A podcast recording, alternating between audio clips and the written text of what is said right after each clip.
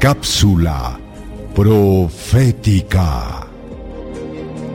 Dios declaró por medio del profeta Amós que no haría cosa alguna sin revelar sus secretos a sus siervos los profetas.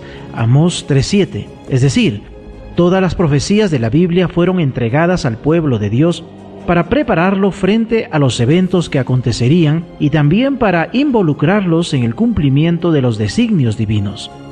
La profecía de las 2300 tardes y mañanas es la profecía más larga de la Biblia, la cual llega hasta nuestros días. Esta profecía nos trae revelaciones sorprendentes acerca de la llegada del Mesías y la conclusión del gran plan de salvación.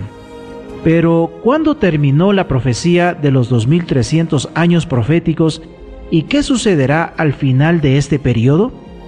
Siga en sintonía de cápsula profética, porque grandes sorpresas reveladas en la palabra de Dios, usted las conocerá.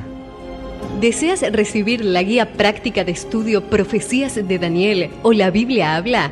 Solicítalo hoy mismo escribiendo a esperanza.nuevotiempo.org.